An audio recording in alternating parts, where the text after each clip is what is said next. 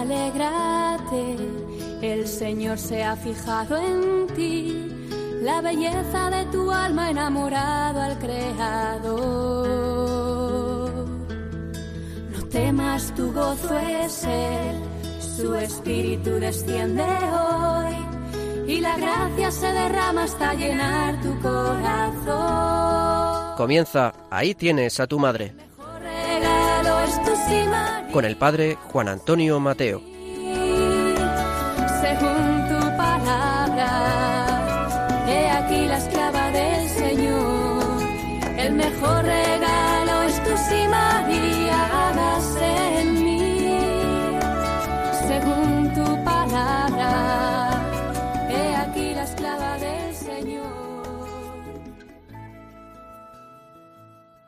Muy queridos amigos y oyentes, nuevamente estamos con todos vosotros en esta edición del programa Aquí tienes a tu madre. En esta primera parte vamos a seguir compartiendo con todos vosotros algunas reflexiones sobre un tema mariano que ya iniciamos el programa anterior. Se trata del corazón inmaculado de María, del culto al corazón inmaculado de María como un signo mariano de nuestros tiempos. Hay personas que cuando se habla, por ejemplo, del Sagrado Corazón de Jesús o del Inmaculado Corazón de María, no acaban de entender el fundamento de esta devoción. Se preguntan, pero ¿cómo es posible dar culto a un miembro del cuerpo, al corazón? Yo creo que vosotros, queridos oyentes, eh, sabéis muy bien de lo que hablamos, pero no irá mal recordarlo para también eh, poderlo compartir con personas que quizá no lo saben todavía. Santo Tomás de Aquino nos decía que cuando damos culto al corazón inmaculado de María, honramos a la persona misma de la Santísima Virgen el honor y el culto que se da a un órgano del cuerpo se dirige a la totalidad de la persona. El amor al corazón de María se dirige pues a la persona de la Virgen significada de manera muy particular en el corazón.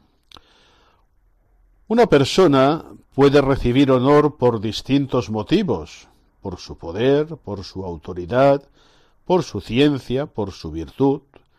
La Virgen es venerada en la fiesta de la Inmaculada, de la Visitación, de su maternidad o de la Asunción con cultos distintos, porque los motivos son distintos. El culto a su corazón inmaculado es distinto por el motivo que es su amor. Todas las culturas han visto simbolizado el amor en el corazón. ¿eh? Parece casi una cosa intuitiva. Estos jóvenes enamorados que dibujan corazones en los árboles, atravesados por unas flechas inflamadas. Es un símbolo bastante universal. En el corazón de María honramos la vida moral de la Virgen, sus pensamientos y afectos, sus virtudes y méritos, su santidad, toda su grandeza y hermosura, su amor a Dios y a su Hijo Jesús y a los hombres redimidos por su sangre. Al honrar al corazón inmaculado de María, lo abarcamos todo, como templo de la Santísima Trinidad, remanso de paz, tierra de esperanza, cáliz de amargura, de pena, de dolor y de gozo. De hecho, podríamos decir que en el corazón se eh, articula toda la persona en sus dimensiones más profundas y más íntimas. Entregar el corazón es entregar la vida misma, la totalidad de nuestro ser. En cada época histórica ha dominado como una devoción Por ejemplo, en el siglo I, la Teotocos, la maternidad divina, se impone como réplica a la herejía de Nestorio. En el siglo XIII se impone la devoción al Santo Rosario. En el siglo XIX la Asunción y la Inmaculada, enriqueciendo así todo el patrimonio de la fe mariana de la Iglesia.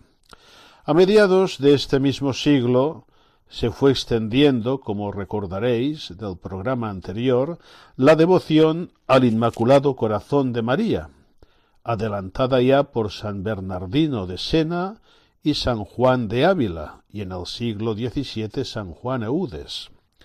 San Antonio María Claret fundó la congregación de los misioneros del Inmaculado Corazón de María Inmaculada en el siglo XIX y en el siglo XX sabemos que alcanza su cenit con las apariciones de la Virgen en Fátima y la consagración del mundo al corazón inmaculado de María. En Fátima, la Virgen manifestó a los niños que Jesús quiere establecer en el mundo la devoción a su inmaculado corazón como medio para la salvación de muchas almas y para conservar o devolver la paz al mundo. La beata ya Jacinta Marto le dijo a Lucía Ya me falta poco para ir al cielo. Tú te quedarás aquí para establecer la devoción al corazón inmaculado de María.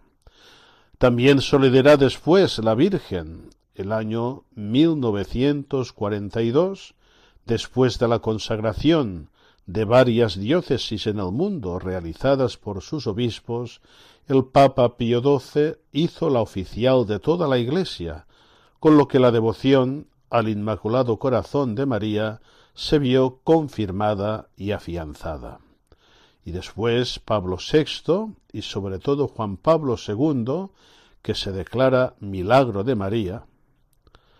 Santo Padre le dijeron en Brasil, agradecemos a Dios sus trece años de pontificado, y él contestó, tres años de pontificado y diez de milagro. En aquel entonces sabemos que este milagro duró muchos años más. Él fue el pontífice que acertó a cumplir plenamente el deseo de la Virgen, cuyos resultados se han visto con el derrumbamiento del marxismo y el proceso de la conversión de Rusia. Cuando en el siglo XVIII el mundo se enfriaba por el indiferentismo religioso de doctrinas ateas, se manifestó Cristo a Santa Margarita María de Alacoque, en y la constituye promotora del culto al corazón de Jesús. Y cuando en el siglo XX el mundo se ve envuelto por amenazas de guerra, divisiones y odios, herencia nefasta del materialismo y del marxismo, pide la Virgen a los niños de Fátima que difundan la devoción al Inmaculado Corazón de María. Como remedio de los males actuales, la misma Virgen nos ofrece su corazón inmaculado, que es ternura y dulzura, pero también exigencia de oración, sacrificio, penitencia, generosidad y entrega. Al culto hay que unir sus virtudes. La Virgen nos hizo una gran promesa en Fátima que nunca debemos olvidar, al final mi corazón inmaculado triunfará. Y nosotros, devotos de María, que queremos ser dóciles, fieles a su acción, debemos vivir profundamente esta devoción al corazón inmaculado de María como un verdadero signo de los tiempos para todos nosotros. Si se acaba el vino en tu vida hoy, ahí tienes a tu madre. Si solo hay tinajas, pero no hay amor. Ahí tienes a tu madre. Si estás buscando acercarte a Dios, ahí tienes a tu madre tienes a tu madre, ahí tienes a tu madre,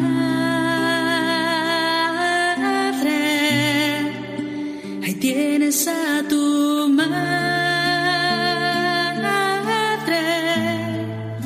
ahí tienes a tu madre.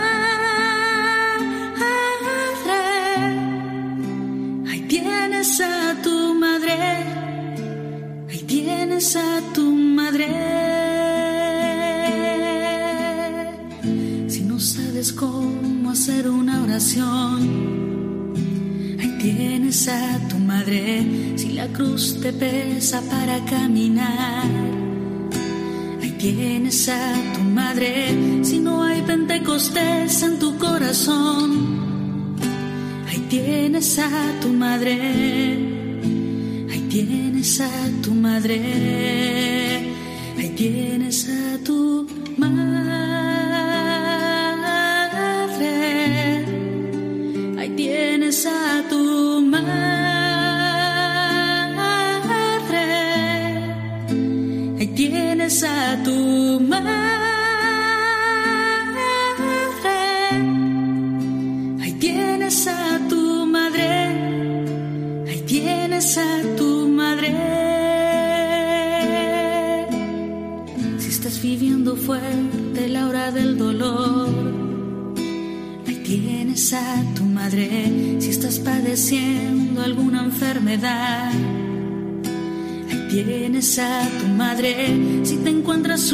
en desesperación, Ahí tienes a tu madre, ahí tienes a tu madre, ahí tienes a tu madre,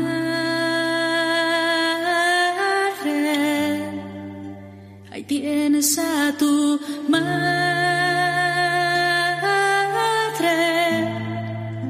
ahí tienes a tu madre.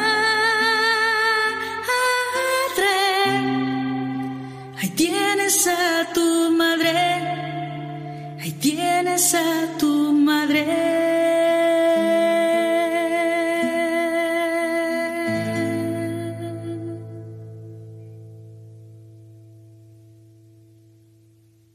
En la Sagrada Escritura se ve con claridad que el corazón constituye el centro de la persona. Implica la inteligencia, los sentimientos, las potencias, los afectos, los deseos. Es propiamente el núcleo de la persona. El corazón desarrolla una sinergia y un lazo invisible pero de irresistible fortaleza que nos une con Dios, con los hombres y con las criaturas. Qué expresiva es aquella oración que dirigimos al Señor. Dios mío, te amo de todo corazón. El corazón de María expresa, por supuesto, el corazón físico que latía en el pecho de la madre, que entregó la sangre más pura para formar la humanidad de Cristo, y en el que resonaron todos los dolores y alegrías sufridos a su lado. Y también expresa el corazón espiritual, símbolo del amor más santo y tierno, del amor más generoso y eficaz, que la hicieron corredentora, con el cúmulo de virtudes que adornan la persona excelsa de María. El corazón es la raíz de su santidad y el resumen de todas sus grandezas, porque todos sus misterios se resumen en el amor. Dios que creó el mundo para el hombre, se reservó en él un jardín donde fuera amado, comprendido, mimado, como el huerto cerrado del cantar de los cantares. Es su obra primorosa y singular.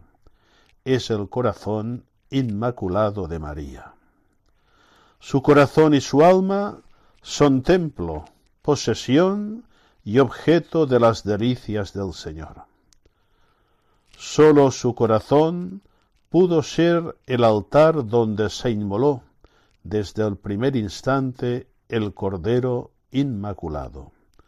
Según San Bernardo, María fuit antes santa quam nata, nació antes a la vida de la gracia que a la de este mundo. Es el misterio de la Inmaculada Concepción.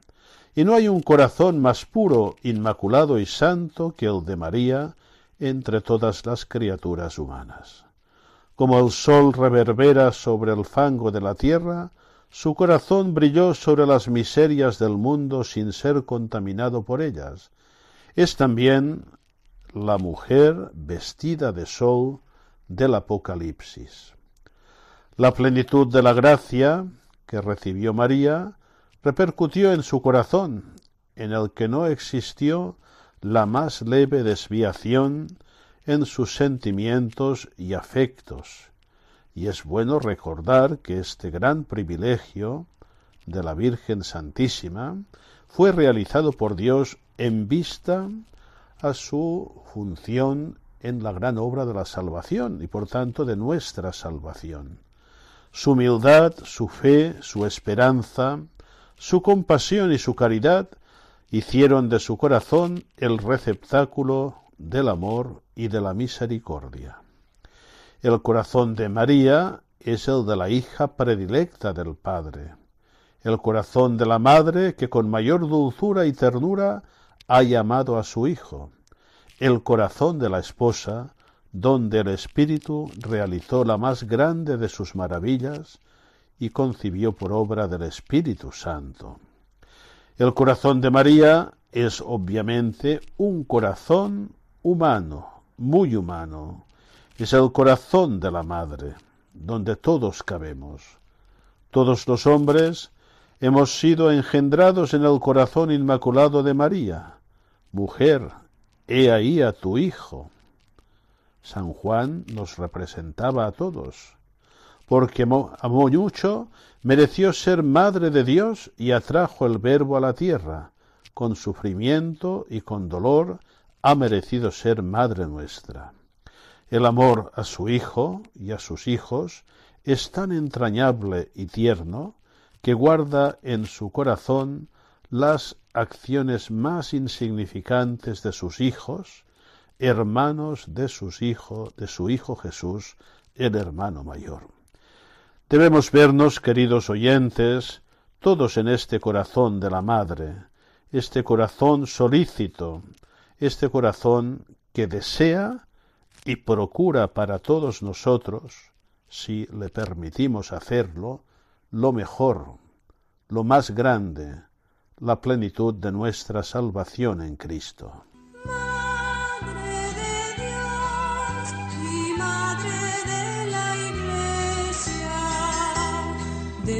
Todos nacimos en la cruz.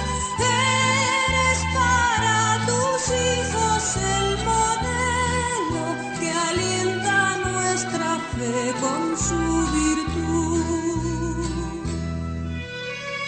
Madre de Dios y Madre de la Iglesia, de quien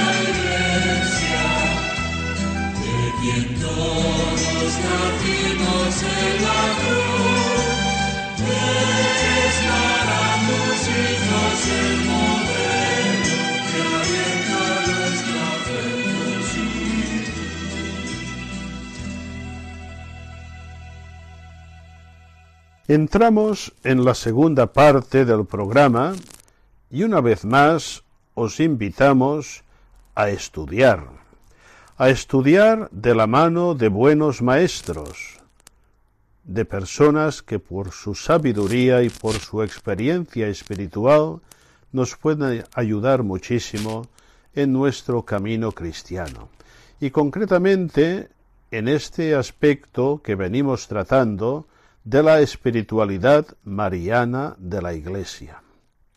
Recordemos que la devoción a María es inherente a la fe cristiana.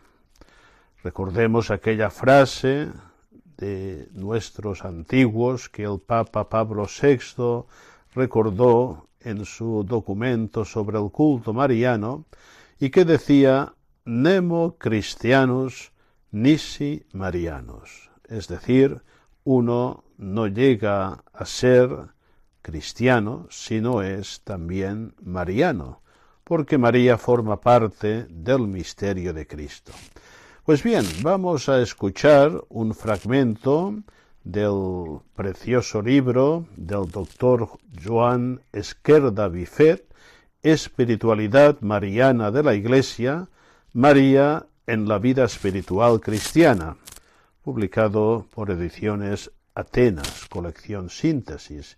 Y en este fragmento el doctor Esquerda nos hará ver, nos introducirá en el tema de el dinamismo de la vida espiritual cristiana y el puesto que ocupa María en esta dinámica.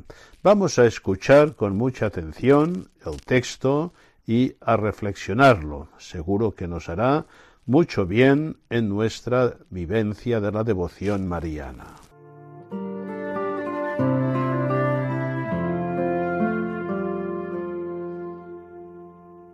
Naturaleza de la espiritualidad mariana. El hecho y la terminología de la espiritualidad mariana de la Iglesia. La expresión espiritualidad mariana ha encontrado carta de ciudadanía en la Iglesia gracias a la encíclica Redentoris Mater. Se trata aquí no sólo de la doctrina de fe, sino también de la vida de fe y por tanto de la auténtica espiritualidad mariana, considerada a la luz de la tradición y de modo especial de la espiritualidad a la que nos exhorta el concilio. Esta vida de fe constituye la espiritualidad, vida espiritual o según el espíritu. La Iglesia vive los contenidos de la fe, no sólo como conceptos que iluminan, sino especialmente como realidades de gracia que transforman la vida. La doctrina sobre María, como parte integrante de la doctrina sobre el misterio de Cristo, se convierte en vivencia espiritual. Al mismo tiempo, la Iglesia mira a María para imitar su vida de fe y ser ayudada por ella en esa misma vida de fe. La Santísima Virgen avanzó en la peregrinación de la fe. En este sentido, María es tipo y ejemplar acabadísimo en la fe y en la caridad. Y de ahí deriva por parte de la Iglesia no sólo la imitación, la súplica de intercesión, sino también el afecto de piedad filial. La espiritualidad mariana es, pues, una realidad histórica en la vida y en la doctrina de la Iglesia, y de modo especial en la vida y doctrina de los santos y de las comunidades eclesiales de todos los tiempos, esparcidas por todas las naciones. Además, la espiritualidad mariana, a la par de la devoción correspondiente, encuentra una fuente riquísima en la experiencia histórica de las personas y de las diversas comunidades cristianas, que viven entre los distintos pueblos y naciones de la tierra. A este propósito, me es grato recordar, entre tantos testigos y maestros de la espiritualidad mariana, la figura de San Luis María Griñón de Montfort. Este hecho mariano vivencial, que es realidad permanente en la Iglesia cuando se trata de plasmarlo en terminología concreta, ha recibido diversos nombres piedad o devoción mariana, ascética y mística mariana, teología espiritual mariana, espiritualidad mariana. La palabra piedad o devoción indicaría la actitud de los creyentes por medio de actos devocionales y de culto. Es un tema clásico en los tratados de Mariología, cuando hablan de la devoción y del culto mariano. La expresión ascética y mística mariana indicaría el proceso de la vida espiritual, ayudándose de María como modelo y medio peculiar de esta misma vida. Los tratadistas de espiritualidad general no dejan de hacer alusión, aunque sea brevemente, a esta faceta mariana de la vida espiritual. La frase espiritualidad mariana es hoy comúnmente aceptada no sólo por la inclusión oficial en el magisterio de la Iglesia, sino también porque en facultades de teología, con especialización en espiritualidad o en mariología, ya es normal un curso ordinario sobre este tema concreto. Espiritualidad mariana, espiritualidad mariana de la Iglesia, dimensión mariana de la espiritualidad. La actitud relacional de la Iglesia con María es una de las notas características de la encíclica Redemptoris Mater. La Iglesia y cada creyente vive una presencia activa y materna de María, en comunión de vida con ella, dejándola entrar en todo el espacio de la vida interior, como expresión de una vida de fe, a imitación de María. Todo ello es consecuencia de poner en práctica el encargo del Señor. He aquí a tu madre. El discípulo la recibió en su casa. Orígenes señalaba que para captar el sentido del Evangelio hay que imitar al discípulo amado recibiendo a María como madre. En los documentos magisteriales de la Iglesia María aparece como maestra de vida espiritual, en todo el itinerario de fe, con una presencia activa y materna.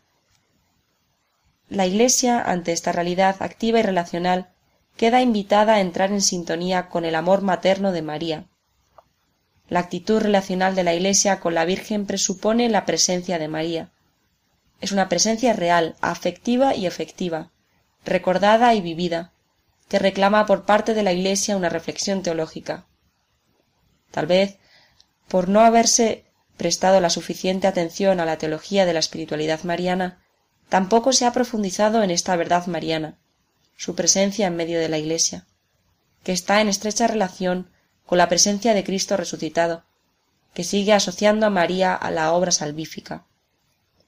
Los santos más marianos invitaban a vivir la vida de María en relación con su presencia activa, para que por medio de esta unión con María pudieran entregarse totalmente a Cristo con ella.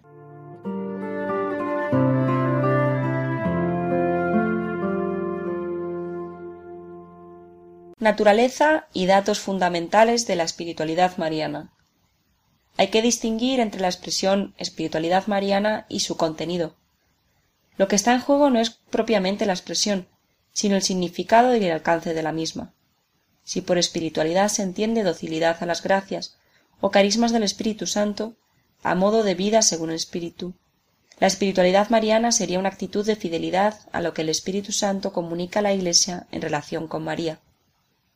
La espiritualidad mariana ayuda a la Iglesia a vivir la relación esponsal con Cristo, como realidad profundamente bíblica, que es base de la teología patrística, de la vida litúrgica y de la vida evangélica del seguimiento radical de Cristo.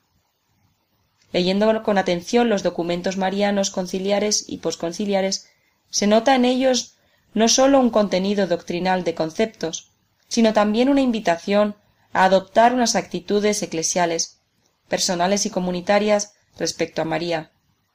Estas actitudes son de fidelidad a la palabra, a la voluntad de Dios, a la acción del Espíritu Santo, así como de relación personal con Cristo, con María y con la Iglesia. Al sentirse unida e identificada con María, la Iglesia adopta una actitud de fidelidad y de relación más profunda con Cristo esposo. La Iglesia, meditando piadosamente sobre ella, y contemplándola a la luz del Verbo hecho hombre, llena de reverencia, entra más a fondo en el soberano misterio de la encarnación y se asemeja cada vez más a su esposo. Por esto, la espiritualidad mariana es eminentemente cristocéntrica y eclesial. Los padres griegos y la tradición bizantina, contemplando a la Virgen a la luz del Verbo hecho hombre, han tratado de penetrar en la profundidad de aquel vínculo que une a María como Madre de Dios con Cristo y la Iglesia. La Virgen es una presencia permanente en toda la extensión del misterio salvífico. Por esto, María pertenece indisolublemente al misterio de Cristo y pertenece además al misterio de la Iglesia. Los contenidos y datos fundamentales de la espiritualidad mariana de la Iglesia podrían resumirse en los siguientes. En primer lugar, la actitud vivencial de los temas marianos, orientada hacia un afecto de piedad filial, que incluya conocimiento, imitación, relación, petición, celebración. En segundo lugar, relación de intimidad con María, a modo de comunión de vida, viviendo la realidad de su presencia en la vida de cada persona y de cada comunidad eclesial. En tercer lugar, aceptación efectiva de su influjo salvífico como dejándola entrar y actuar en todo el espacio de la vida interior, es decir, en el yo humano y cristiano.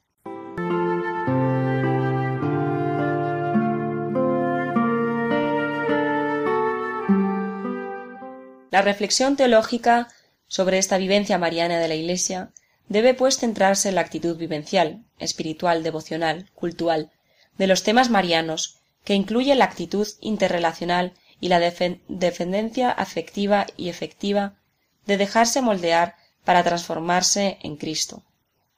Esta realidad mariana de la Iglesia hace descubrir y vivir la presencia activa y materna de María en todo el proceso de perfección o de la vida espiritual, virtudes teologales y morales con los dones del Espíritu Santo, también como sintonización con los criterios, valores y actitudes de Cristo, vida contemplativa, vida comunitaria, vida apostólica, vida social.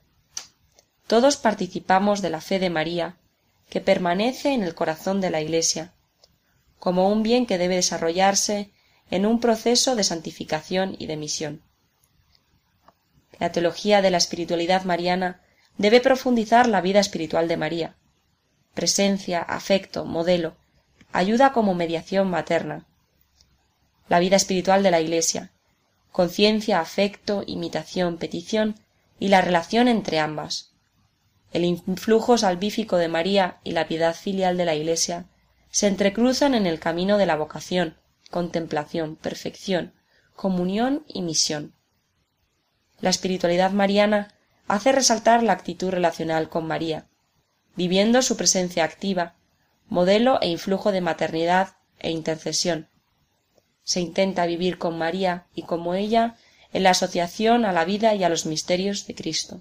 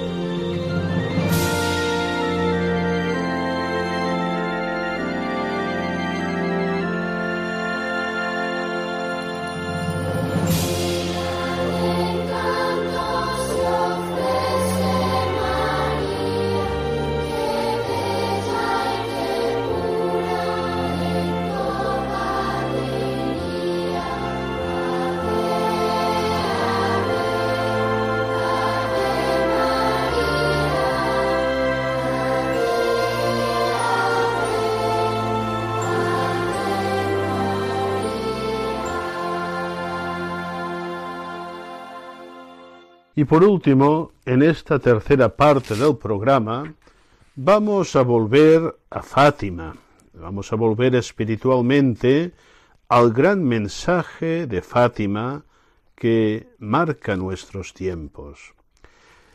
El fragmento que vais a escuchar eh, corresponde ya casi al final de la excelente obra de Bartas, La Virgen de Fátima, publicada por Ediciones Real, Patmos, Libros de Espiritualidad, donde el autor eh, recapitula el mensaje de Fátima que hemos visto también en programas anteriores. Creo que es particularmente interesante el fragmento que vais a escuchar referente a la guerra y a la paz. Un mensaje que sigue iluminando nuestros convulsos tiempos y sobre el que, por encima de todo, planea la gran promesa de María. Al final triunfará mi corazón inmaculado. Podrá haber muchas agitaciones, muchos conflictos, muchos cataclismos, depende en gran parte de nuestra aceptación o rechazo del designio de Dios que nos recuerda María en Fátima, pero al final el corazón de María triunfará. Escuchemos, pues, eh, con mucha atención estas reflexiones de Bartas que siguen teniendo su plena actualidad.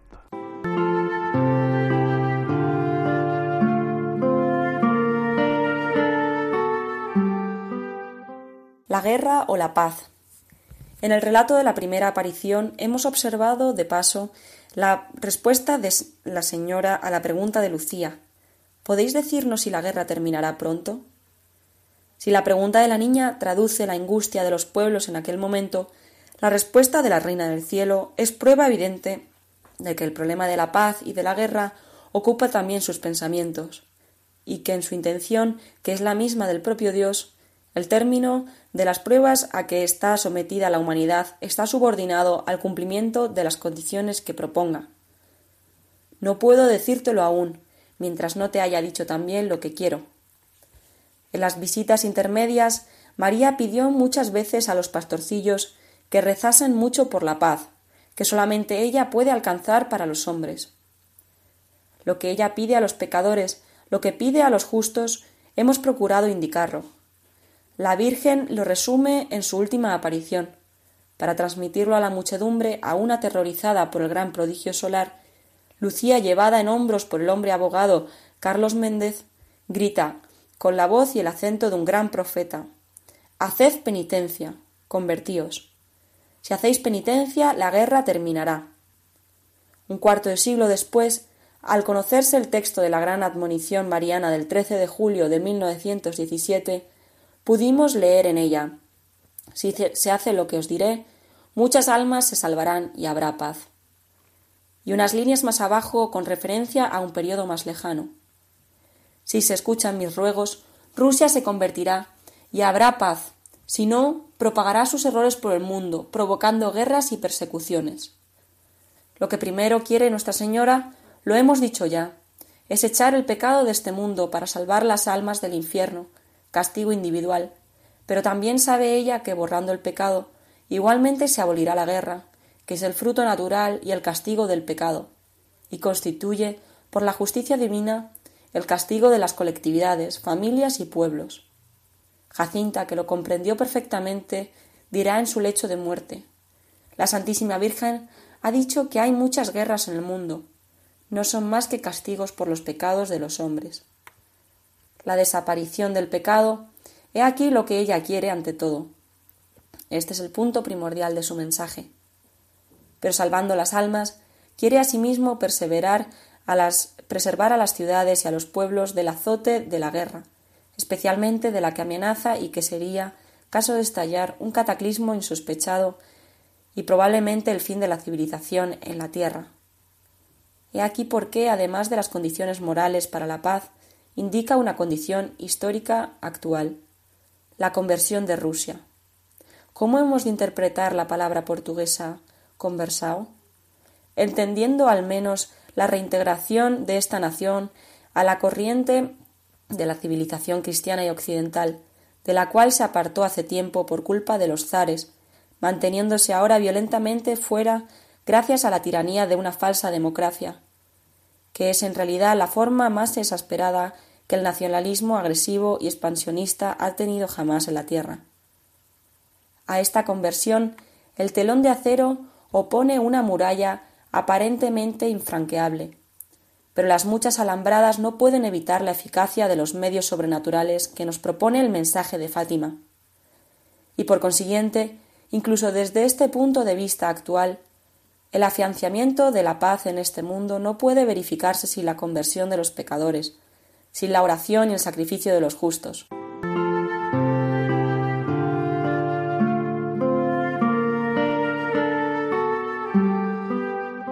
Al indicarnos las condiciones de la paz, el mensaje de Fátima parece incluir al mismo tiempo la promesa. El cardenal Cerejeira la proclamó en su magistral discurso de la Asamblea de Madrid. Hay en el mensaje de Fátima una promesa, promesa de la protección especial de Nuestra Señora por la conversión de los pecadores, por la obtención de la paz, por la conversión de Rusia. Esta promesa está formalmente expresada en las últimas palabras de la advertencia mariana pero al fin mi inmaculado corazón triunfará. Rusia se convertirá y el corazón del mundo gozará un periodo de paz. El citado príncipe de la Iglesia quiere que nosotros encontremos una garantía de ello en el cumplimiento de esta promesa para el pueblo portugués. Pero lo que más enardece la confianza de los pueblos en las promesas de María y acrecienta el fervor de sus súplicas por la conversión de Rusia y por la paz es el exacto y evidente cumplimiento de las amenazas que acompañan a las promesas. Si se cumple lo que deseo, si no, todo cuanto Grucía oyó el día 13 de julio de 1917 referente a los acontecimientos que seguirían a la Segunda Guerra y al nefasto papel de Rusia en lo que era entonces el futuro del mundo, no se ha realizado y sigue realizándose ante nuestros ojos, según hemos dicho en nuestra nota sobre el secreto de Fátima? A una madre le gusta más consolar que castigar. Si el castigo se ha cumplido, ¿por qué no hemos de confiar en la promesa de la paz? Es cierto que hay que vivir aún un periodo que no sabemos cómo será. La promesa es cierta, aunque el momento y la manera como se producirá no está a nuestro alcance. O más bien depende de nosotros que se adelante ese día feliz, de nosotros que hemos escuchado las palabras de nuestra Madre del Cielo. En último término, la suerte del mundo está tanto en nuestras manos como en las de Dios, que no quiere otra cosa sino obrar según su misericordia. Estas breves consideraciones, juntamente con las esperanzas que nos ha hecho concebir la ruta mundial, nos permiten terminar el presente capítulo sin exceder nuestro propio pensamiento ni el alcance de los hechos reseñados, con aquella frase que nos parece entusiasta del inminentísimo patriarca de Lisboa, frase que hacemos absolutamente nuestra. Fátima se ha convertido en la esperanza de todas las naciones. Y no es exagerado proclamar de nuevo, aplicándola aquí, la palabra del poeta. Una grande esperanza ha atravesado la tierra. Del discurso de Madrid del 30 de mayo de 1948.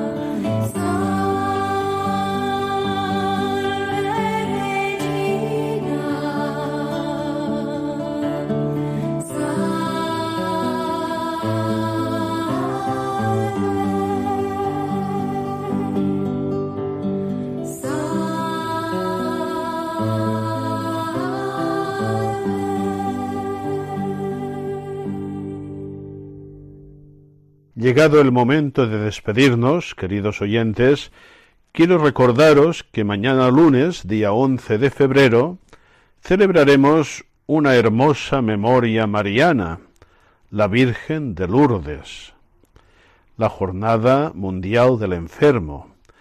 Recordaremos el mensaje de Lourdes, también ratificado en Fátima, de oración, conversión y penitencia, y de oración sobre todo de esta pregaria tan agradable a María, que es el Santo Rosario. Será un buen día para reafirmar nuestro compromiso de rezar cada día el Santo Rosario y de rezarlo de la mejor manera posible, con atención, con devoción.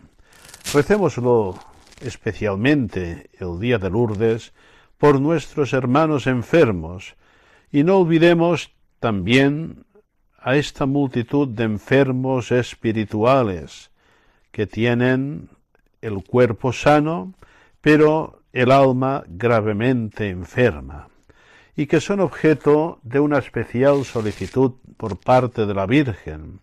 Siempre María se refiere a los pobres pecadores, porque el pecado es la mayor pobreza.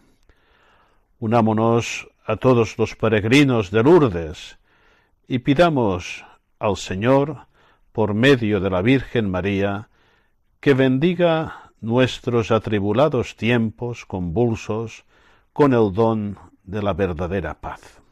Hasta muy pronto, si Dios quiere.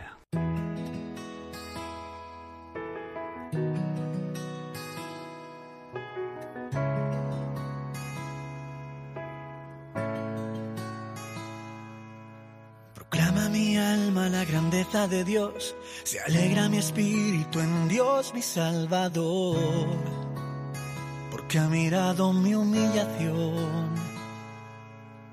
Desde ahora me felicitarán todas las generaciones, porque el Señor ha hecho obras grandes por mí.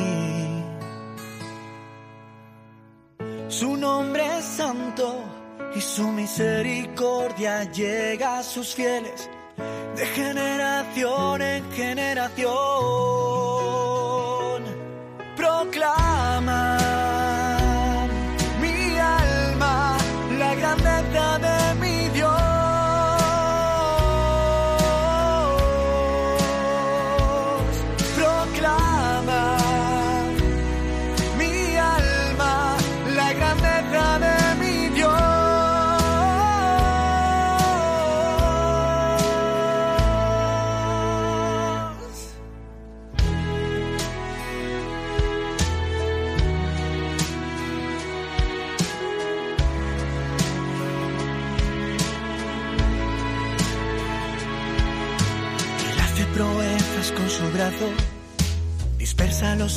De corazón, derriba del trono a los poderosos y enaltece a los humildes. A los hambrientos los colma de bienes, a los ricos despide vacíos.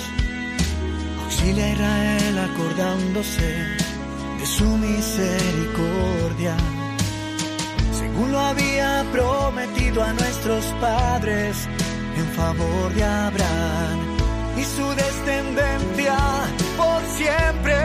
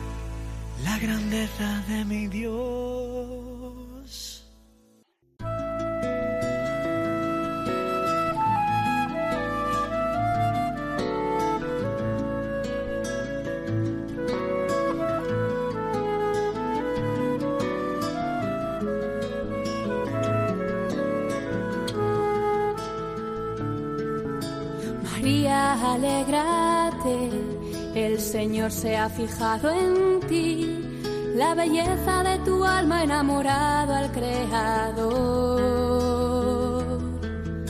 No temas, tu gozo es Él, su espíritu desciende hoy y la gracia se derrama hasta llenar tu corazón. Han escuchado Ahí tienes a tu madre El mejor regalo con el padre Juan Antonio Mateo.